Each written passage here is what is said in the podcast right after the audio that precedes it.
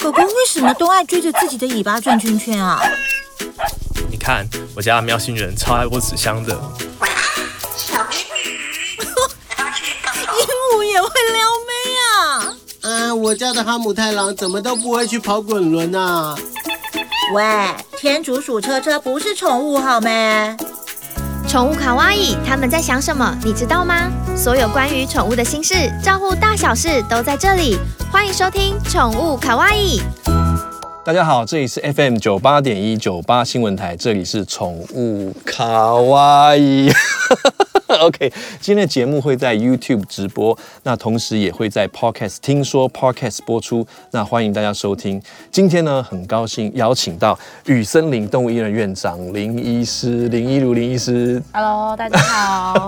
OK，其实呢，这个雨森林动物医院一听就跟一般的动物医院好像名字有点不太一样。没错，其实动物医院呢、啊，不是只有看狗跟猫。动物医院其实分成很多种，如果用人的这个动物医院来做比较的话，其实动物医院啊也有分一般的这个家庭的动物医院啊，或者是说比较专科的，比方说看动物眼睛或骨科的专科医院呐，那也有分，比如说。比较大的二十四小时啊，或者后送的这个专科医院。那如果从对象来分呢，一般大家最常见就是狗猫的动物医院啦。那国外还有一些国国内是比较少见的哈，国外还有分一些动物医院是专门出诊的，给大型动物医院、大型动物看病的这个动物医院。那还有呢，就是我们今天邀请到林医师要跟我们分享的，就是有关。非犬猫特宠的这个动物医院，对不对，林医师？对，林医师，那我想问一下，特宠一般有包含的范围是什么？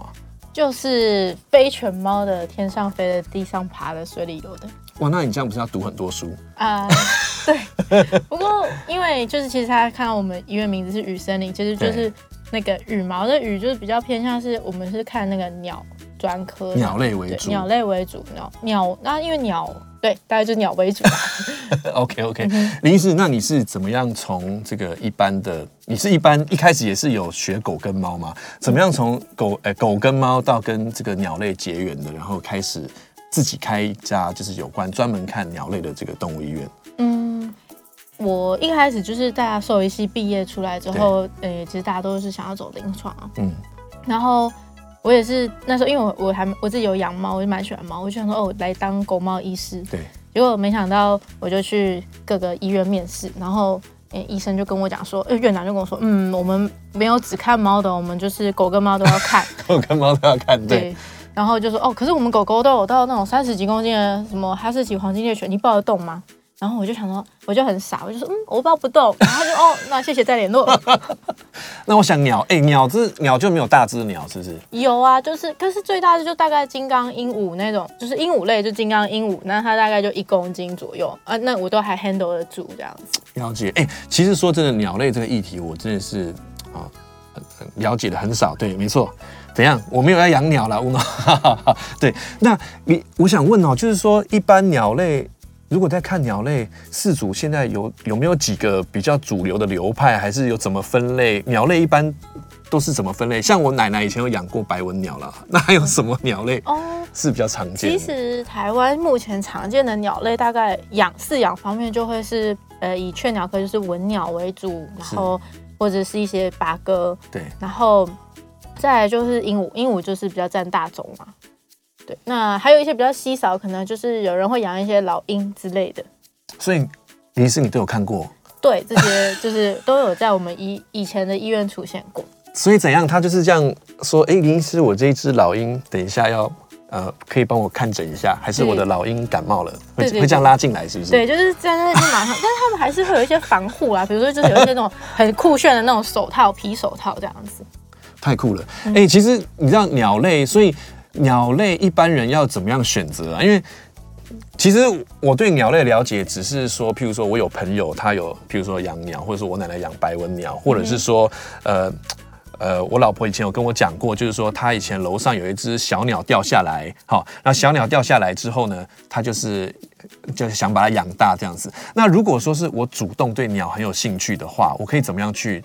挑选啊，像我初学者可以就买一只很酷的老鹰吗？还是怎样？哦，对，嗯、呃，其实一般来讲，我们会建议说都会去到那个就是正规的鸟店去买。对对，那会就是你去的时候，当然你就是看一下说，哎，环境好不好啊？然后如果说你自己都觉得你不太敢踏进去的话，那当当然就不要去这样子。对，对那哎，你说你的意思就是说，我们新手要怎么？对啊，我的新手有没有一些建议的？对啊，建议的，譬如说狗可能就会想说，哎，比较小型，什么马尔济斯这种是不是比较好养，还是什么的？我不知道有没有这种的。哦哎，新手的话，哎，就是当然就是，我觉得要先去了解那个鸟的习性啊，因为像有些鹦鹉，它其实大家养想养鹦鹉，有些时候是因为它很会讲话，会学人家讲话，那你就对啊，我也觉得蛮酷的。对对对，所以它是可以对话吗？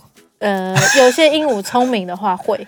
那比如说，如果你你是新手，可是你又想要养一只会讲话的鸟，你可能可以从什么灰鹰啊？对，我要怎么入门这样子？所以它，所以我们要先养像你说的灰鹰这种开始。嗯、呃，对，它就会比较针对你的需求，就是会陪你讲话。对，那如果是小型的话，可能就会是一些像是虎皮啊、爱情鸟啊，然后小太阳鹦鹉之类，这些都是比较入门的鸟种。像这些鸟的大小通常是多大？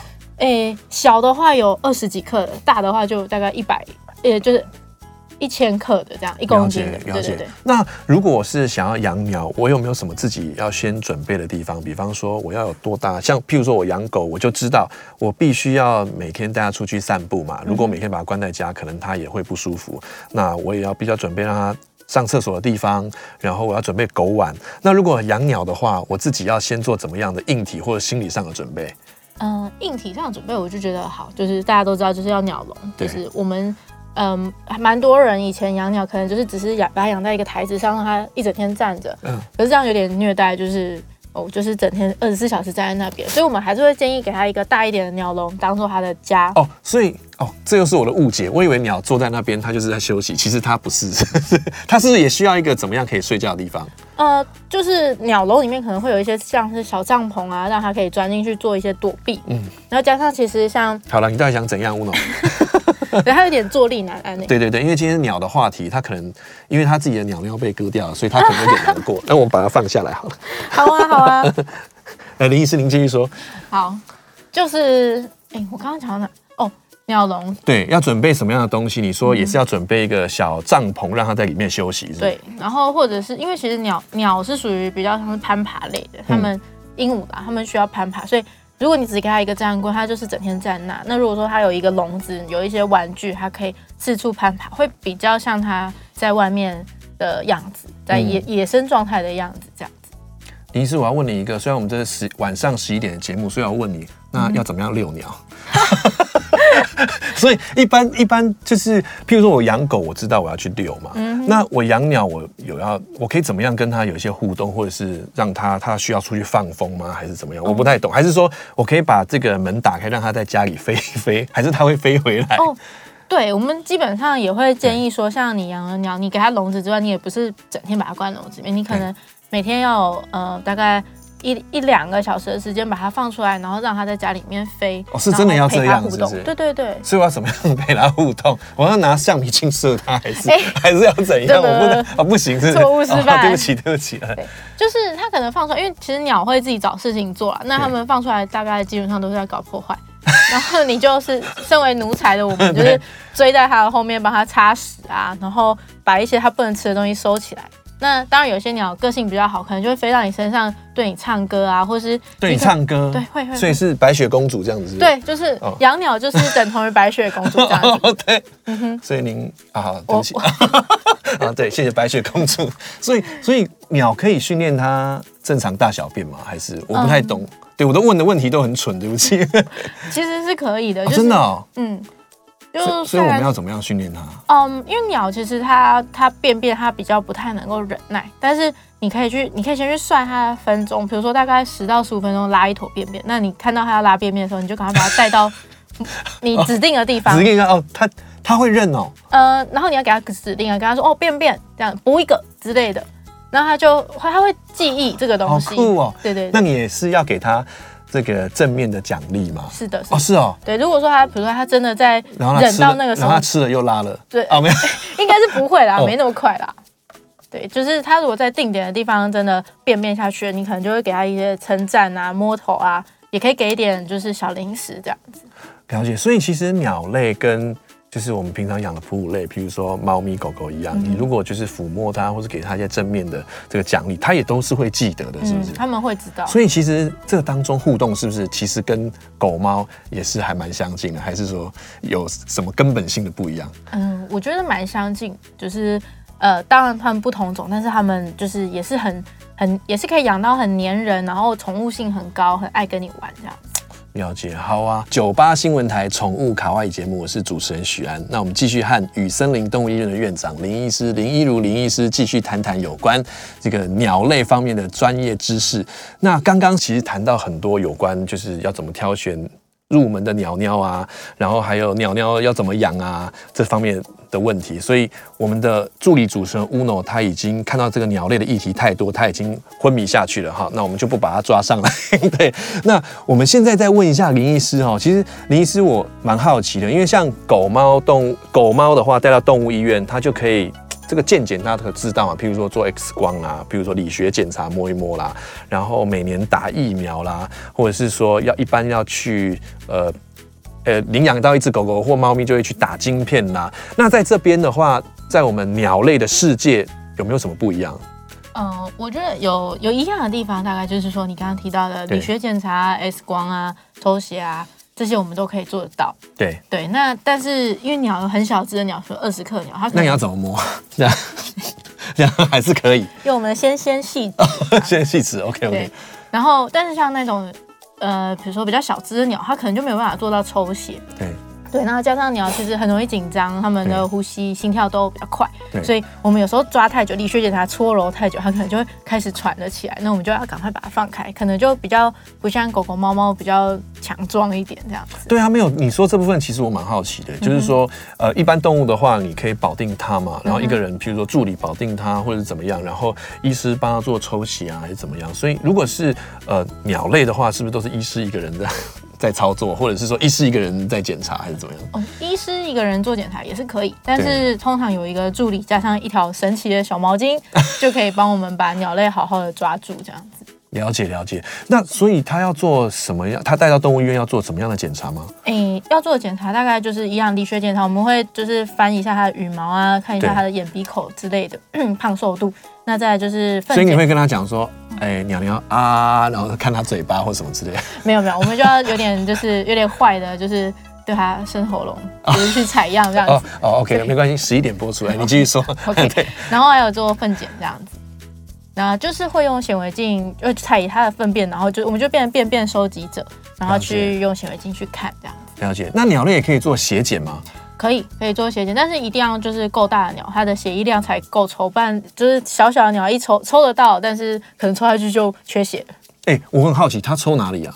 哎、欸，鸟的话可以抽翅膀下面的静脉跟脖子的静脉。哦，了解，所以它也是可以抽血，然后可以放到就是我们啊凝血管里面，然后再拿去做检验，这样对一模一模一样就对了。一模一样，一模一样。了解，所以它其实几乎，那它也可以做 X 光，是不是？对，可以拍 X 光。哇塞，这个真的是超乎我的想象。所以鸟类其实这么小只，也是可以做很多很多不同的检验。嗯、那它那鸟类可以打预防针吗？鸟类其实没有什么预防针可以打，说真的。那鸟类要驱虫吗？要去呃要去体外虫，也可以去体内虫，两个都需要。对啊，因为我好奇的是说，像狗猫，我们一般比较常见，譬方比比比方说哈，肠道寄生虫嘛，哈，心丝虫啊，或者是说外寄生虫。那鸟类的话有，有也是有这么这么多种分类吗？还是有没有什么样？大概介绍一下。哦，鸟类就是比如说外寄生虫，就会有一些羽丝啊、羽螨啊，然后有时候会看到一些很像苍蝇的东西 在它的对，在它的身上那边游走这样子。那鸟不会把它吃掉？不会。它会藏在它的羽毛里面，然后它自己可能也找不到，它自己觉得说自己痒痒的这样。但是它因为那些动物就是爬太快了，那些小小昆虫爬太快，它可能就是也咬不到、吃不到这样子。嗯，所以我们也要帮它做驱虫，对不对？对。那它这个频率跟一般动物一样吗？还是一一般狗猫一样？比方说一个月或三个月点一次啦，还是也是一样就照规律？就是也是一个月要点一次体外的驱虫这样。了解了解，好酷哦。那我们从检验再往深入一点看哦，就是说那。哎哎、我一直想讲狗猫，对不起。那鸟鸟的疾病，它有分有没有分成几大类啊？还是说跟犬猫一样？有，它也是有分几大类。对对，那当然，我们我在临床上面比较常见的就会是，比如说呼吸道的感冒啊，或者是消化道的一些。等一下，鸟鸟鸟也会感冒，是不是？是。所以我要怎么样知道我的鸟鸟感冒了？它可能会就是打喷嚏，它们也会哈啾哈啾哦，然后可能会会有一些奇怪的声音，奇怪的奇怪的声音，对。所以这个时候就是要带他去看医生。好，对不起，打断你。所以你刚刚说有呼吸道，然后还有消化道的消化道，所以它会落塞，是不是？对，会拉肚子啊，等等之类的。然后就是还有吗？还有呃，我觉得最常见的还有那个外伤啊，就是因为他们是太小了，然后可能没有什么存在感，然后可能关个门就不小心夹到之类的。了解。那从这些有没有医师有没有什么比较比较酷的经验可以跟我们分享？比方说有没有什么呼吸道疾病的这个 case 你有印象的？哦，就是像呼吸道的话，我觉得我们我们也会呃遇到，就是说有些养鸟的人啊，他们在喂鸟的时候不小心让它呛到这样子。那反正是给它喝饮料，是不是？没有没有，就是喂奶粉，就是喜欢幼鸟要喂鹦鹉奶粉，然后喂一喂就不小心呛到。然后我有遇过蛮酷的，就是。他的鸟就是养在那边就地震，然后他就他吓到，他就跌到他的水盆里面。所以现在这个太酷了，所以就是他地震，然后他自己吓到跌到水盆里面。对，然后就呛到了。然后那主人有把它帮他做人工呼吸还是什么？还是赶快来带来找？赶快赶快毛巾包一包带来找我们这样子。它呛到它会怎么样啊？它它就跟看起来狗猫一样，就是一样会张开嘴巴那样子，很用力的喘啊、呼吸啊，然后鼻孔一直喷水这样子。哇，好恐怖哦！所以你赶快就。嗯帮他做急救什么之类的处理，给他马上帮他做急救。那我觉得还蛮，因为鸟的呼吸包含除了肺之外，它还有气囊，所以它们的呼吸系统是相对狗猫还要再复杂一点点。哦，了解。所以它会特别容易怎么样吗？还是说有什么特别要注意的地方？嗯，特别容易怎么样？就是。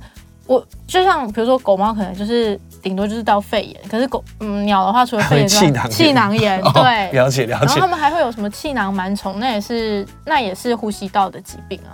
了解。那诶再往下看，如果你说消化道呢，就是有没有什么比较酷的落塞的经验？哦，就落塞酷吗？就是我觉得鸟就是他们。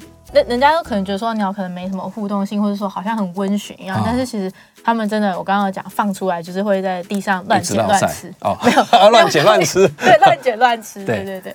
然后呃，就可能主人发现说，哎、欸，我的鸟真的在落塞，就带来医院检查，发现哈，就是拍个 X 光，发现它肚子很亮啊，里面有一串项链这样。哦，所以它就是会把这些东西都吃进去，是不是？对，它可能就是好奇啊什么的，然后就把它吃进去了。其实鸟有习惯，就是那种天性会去吃小石头，还是怎么样吗？因为像鸡是不是它会去吃一些小石头？嗯、鸟会这样吗？鸟其实如果说以鹦鹉来讲，它们其实不不太需要这样，但是它们为什么会去吃那些东西，是跟像呃它们原生环境有关。比如说像澳洲的一些鹦鹉，它们就是。地土地贫瘠，所以他们就是在地上捡那些种子还是什么之类的。呃、他觉得像食物，他就吃下去了。对，了解，好有趣哦。嗯、那外伤嘞？外伤的话，哦，这我觉得外伤非常多可以讲。比如说我刚刚说被门夹到啊，然后就真的是夹一个眼睛就掉出来了。哈，等一下，什么叫夹一个眼睛就掉出来？这也太可怕了。就是、你说猫不是？你说那个鸟的眼睛就掉出来是不是？对，鸟的眼睛掉出来。夹一下是怎样夹一下？就是可能它跟在主人后面飞，对，结果那个门就是关下来，就夹到它头，然后就是大力的挤压，它眼睛可能就掉下来。那它还活着？呃，还活着，还活着。所以一定是有，就是真的。急诊过，像这样眼睛掉出来，赶快帮他处理一下。对对对，饲主就是捧着进来，就饲主就开始哭，就说、是、跟着我，然后就眼睛就掉在外面。哇，好恐怖！那之后他还可以正常的飞吗？还是说他就比较辛苦，只能站立或什么之类的？哦、那一只我那一只的话，它是可以，它最后有正常恢复这样子。对，那我们遇到外伤，其实很多意外都是，比如说还有常见就是烫到，比如说鸟在家里飞，就在煮饭，然后它就跳下去变鸡汤这样子。等一下。等一下，什么？你是说鸟？那那等一下，我不懂为什么它会自己跳下去啦？没有，它是，是觉得很香，是不是？对，它就可能想吃，或者说跟人的互动真的太好，就是黏着主人，然后看主人在厨房忙，然后就跳下去，真的就是鸡汤了。哦，我还是先养狗嘛，这个飞的感觉实在太酷了。哦，对，就是鸟，其实我们都觉得说猫已经够够机车，就是这样子，对对对，但是鸟就是。比猫更机车这样，他们有三度空间。对对对，好，哎、欸，你知道讲到这个疾病，其实我从小都有听我妈讲过一个故事，嗯、就是说有一个小孩，然后他家有养鸽子，嗯然后他就是常常跟鸽子玩，然后他就得脑膜炎死掉了。像这样的故事的真伪性，可以请医生告诉我们吗？其实我的问题是说，鸟类有没有一些这种像人畜共同传染病要注意的？比方说，像常听到禽流感这种会传染给人吗？或是要怎么样注意吗？我觉得鸟还是有啦，有一些人畜共同。那你像我们先提刚刚的脑膜炎，其实我觉得这个还是在就是你的你有没有清干净，就是你的鸟。它的呃，其实新鲜的粪便，其实它真的要到传染要给别人不太容易，因为它就湿湿的嘛。那如果说它已经干掉，那它就是那些那些粉尘，对粉尘或者它要传染的东西就比较容易散发出来。所以我觉得养鸟，你其实只要注意好你有没有清干净，就是你刚刚提到那个脑膜炎的东西，就会比较没有那么有疑虑。那如果说像其他人畜共同传染病，我觉得。比较常见是那个结膜炎嘛，对，就是说有些鸟很容易就是会眼睛红红的结膜炎，那你去摸完它，你你就是要洗手，你不要再又去揉自己的眼睛。那你刚刚又提到呃禽流感是不是？对，禽流感。禽流感其实呃禽流感病程其实很快。对。那你如果你的宠物鸟得了禽流感，对，你说很快是还来不及传染给人，是不是？还是怎样？你不可能没有发现你的鸟得禽流感，然后没有带去送医生，然后。然后让它传染给你，而且它们又有很多不同的分型，鸟就是鸟的，人就是人的，它要到变异到到人身上，其实我觉得也比较，就是宠物鸟上面是比较不会见到。了解，所以其实不用太担心啦，是不是？对但，但是就是你，其实我觉得人只要做好自己的就是防护，然后口罩戴好，手要洗啊等等之类的，就不用太去担心说你养的宠物鸟会不会传染东西给你。了解。欢迎回到宠物卡哇伊，我是主持人许安。那我们继续回来跟我们的林医师谈谈有关鸟鸟哦鸟宝的这个议题。对，刚刚休息的时候的工作人员跟我说不能讲鸟鸟，要讲鸟宝。那我们接下来就称鸟宝。那林医师，你这边有没有什么鸟鸟宝比较特殊的鸟宝来给你看看病的这个经验？嗯，一般也不是只有什么鸽子、鹦鹉嘛，是不是有一些很酷的动物？我遇过比较酷的有孔雀。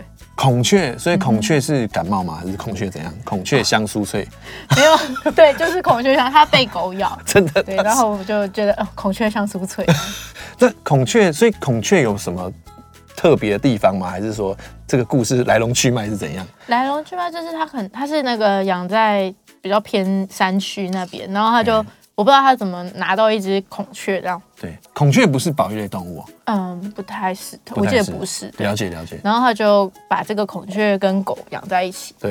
然后那些 那些狗可能有点饿吧，就是想说啊，孔雀香酥脆，然后就啪嚓的把它咬下去。天哪！所以它是，所以它是咬它哪里啊？呃，就是鸡翅的部分。哦，鸡翅的部分。所以它来的时候。就算是一个很危急的状况嘛？还是怎么样？嗯，就蛮危险的，就是他可能骨头都已经穿出来了，然后我们可能就赶快帮他做一些紧急的手术。那孔雀又很又很大只，就是我想我以前就是想说啊，鸟就是不会超过一公斤嘛，结果那孔雀哦超大只的。所以这只孔雀总共几公斤？那只孔雀可能我有点忘了，但是就是一公斤以上。总之就是要别人一起帮我抱这样。嗯。所以你就帮他麻醉，然后就开始帮他做这些手术。对，就是边做手术，然后边想说啊，我等一下来买包孔雀饼干好了。OK，好，好，我们那个结束孔雀香酥脆的话题。那除了我看国外有很多就是养老鹰的，嗯、那台湾也有没有？你有没有看过老鹰？哦，有有有，就是台湾其实也是有蛮多人开始在养老鹰。对对，那我们也是有接过老鹰的。案例过来这样子，老鹰是不是出门都要戴一个那个帽子，很帅？因为我看那个 Discovery，它就是那种好像国外那种养老鹰的，它就会戴一个帽子，然后是要放出去的时候再把它头打开，是不是？嗯，他们就是会戴那个鹰帽，可能就是避免一些紧张啊，还是什么的，那是他们训练的一个小工具之一。了解。那林医师，你在帮他看病的时候，他会需要戴这个头套吗？还是怎么样会让他？因为鹰是不是一个比较算是？掠食者嘛，它是一个比较算是猛禽嘛。嗯、那照顾起来，或者是说你在帮他看病的时候，有没有要特别注意的地方？还是有什么比较有趣的经经历吗？哦？看病的时候，当然他们就是我们都会希望饲主可以把他那个小帽子戴好，然后还有他的小帽子戴好，小帽子，然后还有他的那个手套。OK，那我遇过一些。等一下，手套是我们戴还是老鹰要戴？哦，我们戴，我们戴。OK，就是因为怕说它，因为它爪子很利，其实它们除了嘴巴之外，就是。还要注意它们爪子，就是可能抓上去就是直接四个血洞这样。哎、欸，问一个很笨的问题，嗯，它需要跟猫咪一样帮它剪 指甲吗？还是不需要？哦，我不建议哦，不建议。嗯、所以一般就是呃，如果养鸟就不会帮它做什么指甲修剪的动作。呃，一般鸟会啊，按、啊、老鹰的话，我就不太不太建议啊，因为这毕竟是他们的，就是他们的怎么讲，天生就是这个样。所以其他的什么白文鸟那种就可以剪子。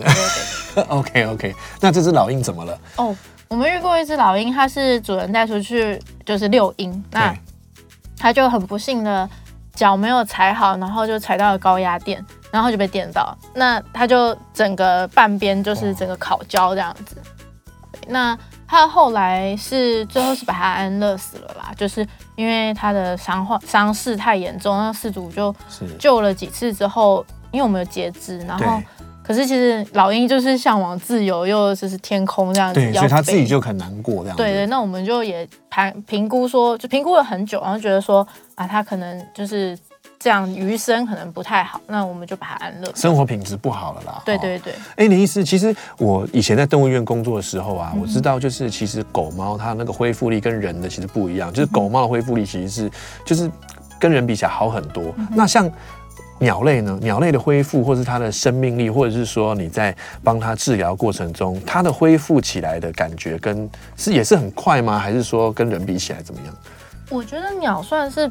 比较脆弱哦，是哦，对，但是也呃，怎么讲？就是它们其实因为它们代谢很快，所以它们的像它们骨折，其实两个礼拜骨头就长回来了。哦，是哦，所以这个算是很快。对，可是可是他们又脆弱，就是他们的他们所我所谓的脆弱是他们在接受医疗这上面，他们可能会因为一些紧张紧迫，然后心跳太快，因为速嗯代谢快嘛，心跳太快，你可能就自己把自己活活吓死。哎、欸，因为像我，我像猫咪，我知道，就是说，猫咪在看动物医去动物医院的时候，紧迫会是它很大的一个影响的因子嘛。嗯、所以就是说，你要尽量确保这个猫咪不在紧迫的状态，你才可以帮它诊断啊，或进一步治疗。嗯、那所以鸟也是这样，它很容易紧迫，是不是？对对对。那像以前我们有这个这个绝招，就比比方说，猫咪它很紧迫，我们就会把它那个笼子外面用那个布盖起来，它看不到外面，猫咪就心情就比较放松一点。那鸟类有没有类似这种的？嗯、鸟都会有，我们都会。建议说你带出来就是要有那个笼布，对。然后如果说它真的在整间里面飞窜，我们就关灯。对啊，关灯。你有带夜视镜吗？不然你要怎么抓它？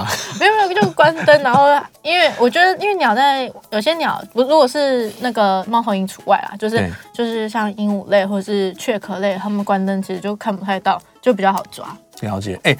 我看那个日本有像什么猫头鹰咖啡厅，正好你又提到猫头鹰，所以台湾有人在养猫头鹰吗？台湾不可以养猫头鹰啊？为为什么台湾为什么不可以养猫头鹰？就其实他们都是保育类，而且其实猫头鹰被不当的饲养之后，他们就常会有一些骨骼上面的问题这样子，所以其实台湾像菱角鸮是比较常会见到，在城市里面会见到，就是我不知道你有没有看过、嗯、一种小小的猫头鹰。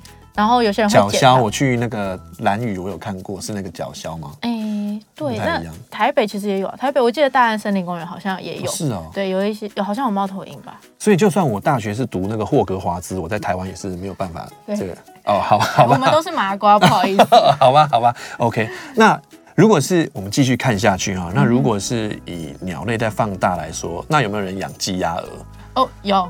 其实现在台湾养鸡鸭鹅，所以他会把鹅带过去，说：“哎、欸，我的那个儿子，儿子，我的儿子，哦，我的鹅肉饭，他不是，所以他们也是会带去看，是不是？对对对，我觉得鸡鸭鹅养的蛮多，尤其那种什么宠物鸡，就是那种日本矮鸡啊，或者是鹅呃鸭子的话，就是科尔鸭，最近也蛮红的。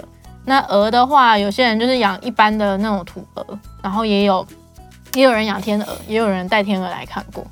所以你就会跟他说。你的儿子怎样怎样？对，对，你的儿子。对。哦，OK OK。那鸡鸭鹅，鸡鸭鹅在饲养上面也是跟我们刚刚看那些观赏的鸟类类似吗？还是说有没有特别要注意的？那就不太，因为鸡鸭鹅像呃鸭鸭跟鹅就是属于水禽，你可能就是要给它比较大的空间，还要给它水池玩水。等一下，所以你说我要养这个家要准备池塘，是不是？对，有就是要准备池塘，或者那个你可以用那个。小朋友玩的那个吹气的那个哦，我知道 游泳池，对，小游泳池，对，然后或者浴缸啦，然后鸡鸭鹅就是那鸡的话，就是我会建议就是要给它比较多的空间去跑跑。了解，好啊。嗯、那各位养鸡鸭鹅还有各式各样鸟宝的这个饲主，真的要为它设身处地的想想啊，毕竟不是像这个养狗养猫这么简单，要帮它准备池塘，要帮它准备一个栖地啊，这样子才可以。让它活得比较舒服。因为我对鸟这个议题其实不是很了解了。像我为什么很喜欢狗猫，就是因为狗猫跟我可以有很多互动啊。比方我叫它，它会来啊，然后它会做一些很奇怪的动作这样。那因为我对鸟不是很了解，所以我不知道说鸟会吗？鸟会跟饲主有很多互动吗？可以吗？可以啊，可以啊。怎么怎么它可以怎么互动？就是大家都知道鹦鹉就是蛮会讲话的，所以养鹦鹉，我们遇过蛮多鹦鹉，就是可能会讲一些很有趣的话，比如说怎样？它有讲过什么话？哦就是 有一次我在看诊的时候，我可能就是哎来辉宝，我们看一下，然后他会回去夸小。那它的主人在旁边是怎样？没有，它主人就开始大惊失色，就是一个爸爸妈妈，就一对夫妻，然后开始互相指责，就说都都你教的啦，不是我啦，哪是我这样子。哦，对，所以就是你可以不自觉的听到你的患者说一些他平平常在家容易听到的话。对对，然后就是可能竞选期间就常常会听到一些什么什么某某候选人动算啊之类的。哎，意思像鸟这种行为啊，它是自主性的，还是它这个是有一些背后的意义啊？就是说它是会自动就去学吗？还是我需要训练它？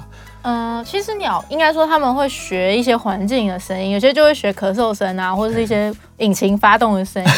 引擎发动声音。对对对，那他们是因为其实鸟是比较属于群居的动物，那他们就会喜欢呼朋引伴，或者说他们会。呃，想要融入大自然，融入群众之中，这样，所以他们就会去学这些声音。哦，所以一般来说，它这个行为它是有它的背后的意义的，嗯、就是说它可以融入大自然。对对，融入群体这样子，就是不想当边缘鸟了。所以他一般在群体里面，他都是学大家讲话，还是怎样？对对对。嗯，好酷哦。那那除了说话，它还会怎样？呃，我们遇过一些鹦鹉，它们就是也会唱歌。所以就是白雪公主又出现了，是不是？是的，就是可以唱歌。对，那就是呃，我觉得像有一些像亚马逊鹦鹉，他们就蛮会唱歌，然后还会就还会有抖音哦，就真的会抖这样子，然后飙高音这样子。就是什么鸟杰伦还是、嗯、对对对鸟杰伦之类的，好，好酷。不过通常都唱儿歌啦，就是还蛮常会教他们唱儿歌的。等一下，所以你说唱歌是你放音乐给他听，他就真的会唱？对，你就是一直 repeat repeat，然后他们可能就会开始跑得快，跑得快，好酷哦。嗯、所以其实他这个跟你刚刚讲的一样啊，就是说他会在群体里面学习环境的声音，所以他就会就变那个白雪公主就会唱歌这样。对对对。好厉害！那除了诶、欸、唱歌之外，那唱歌跳舞就在一起，他会跳舞吗？会，就是蛮多鸟的那个节奏性其实蛮强，他们可能说话能力或唱歌能力没那么好，但他们就是会跳舞。就是呃，我们之前有遇过一只巴丹，就是一种鹦鹉，那它的节奏性就是很强，它是听到音乐会跟着甩头。对。然后我们那时候就想说啊，给他听一点，因为他也蛮爱大叫的，我们想说给他听一点古典音乐这样子。然后，但是他听了古典音乐还是继续大叫，结果。有一天呢，就一个那个三太子那种电音三太子的车子经过，对，然后他就开始嗨起来，就狂跳这样子，很可爱。哎，所以鸟类它自己就会有这种习性，它听到音乐，它就会自己做这些动作。对对对，有一些鸟就是蛮互动性蛮高，它就是也会跟着人类，比如说人类可能就是拍桌子，就是做一些比较有起伏的动作，或是放音乐，然后它就会跟你一起。做做做互动这样，这也是平常它在鸟群当中的一些本来的这个社会性的活动吗？还是说它是跟人相处在一起才会有这些奇怪的动作？在野外应该也是会有，就是这算是蛮正常的。然后人类就是会喜欢他们这样，那其实他们也可以感受到说，哎。饲主对他们这个行为感到喜欢，那他们就会继续的把它做下去。嗯、了解，好好玩哦。嗯、那其实像我养狗猫，其实像我就最开心就是带我家狗出去玩。嗯、那其实你知道，我以前没有养狗猫之前啊，我也是很想要带自己的宠物出去玩，但是因为我小时候气喘，所以我就没有办法养狗猫。嗯我就带了我的蚕宝宝，就把它放在我的衣服上，然后就出去骑脚踏车。对，然后我骑了一圈回来，它就不见了，它就死掉了。可能它可能淋到雨水还是什么之类的，我搞不清楚。对，我还跳了一只特别肥的，我想说这样子可以带它出去玩。那鸟可以吗？鸟可以带它出去玩吗？鸟可以带，就是可以遛鸟。真的假的？嗯哼。哎，大哥不要笑。哦，对，所以要怎么样遛鸟？我们可能会就是鸟，其实我们会帮它上那个脚环，或者是说那脚环上面就会勾那个飞行绳，或者说帮它穿一些类似像胸背带的飞行衣，对，那就可以带出去遛。要放一样同时可以放在肩膀上，这样。那通常呢，我们会建议比较大只的鸟比较适合做放在肩膀上，那小只鸟还是把它提着会比较。安全了。了解，那他会习惯应该怎么讲？就像狗猫，它去玩一玩，然后它会想要回家。嗯、那鸟会吗？就是说它是不是一个我不懂啊？所以我想问，就是说它是不是像我们以为的鸟都很渴望自由？它会不会就想说，哎、欸，出去就啊，我就出去，然后就走了这样？呃，还是会有鸟，就是不小心就这样飞失掉的。所以我刚刚我们有提到那个脚环，那呃，你可能带出去的时候自己要小心。那如果说真的飞失掉，就是那个脚环，你可能要帮它上一个嗯电话环这样子，就是因为像狗猫可以打电话，对。对对，像狗猫可以打晶片嘛。那鸟的话，其实打晶片的很少，那我们就会帮它有呃上一个电话环，就是它如果真的飞走，被人家捡到了，对，它可以打电话找到你的鸟，然后找到你这样子。嗯，那像狗猫的话，都有那些狗猫，尤其是猫很多这种中途之家。那鸟有吗？鸟也有鸟。对不起，我都问一些很奇怪的问题。没有啦，就是鸟的话，也会有人，就是蛮多热心的鸟友会做一些中途。那我们收到这些，就是那些鸟友收到这些中途鸟，可能就会先把它啊，赶快带去医院去做一些健检，然后看有没有受伤。然后他们就可能会暂时先把这些鸟先养下来，然后看，如果说真的找不到事主，就是他们会在网络上或是那附近飞狮的那一个社区，对，发一些公告。那如果说真的找不到事主的话，可能过一阵子就会开放认养。哎、欸，你知道为什么我问你这个问题？因为我真的有一个朋友哦，就是我在 FB 看到他的鸟走失了，然后他就很着急，他也是就是 FB 就狂 po 嘛，然后也是有到那个地方去呃发传单还是什么，哎、欸，结果最后他真的找回来了，我真的觉得不可思议，因为我在心在我脑中的鸟可能就哦飞来飞去，他也不知道到哪里，结果因为他是一个像你讲是三度空间的嘛，没想到他居然真的可以找到，哎，我觉得好酷哦。就是因为其实鸟。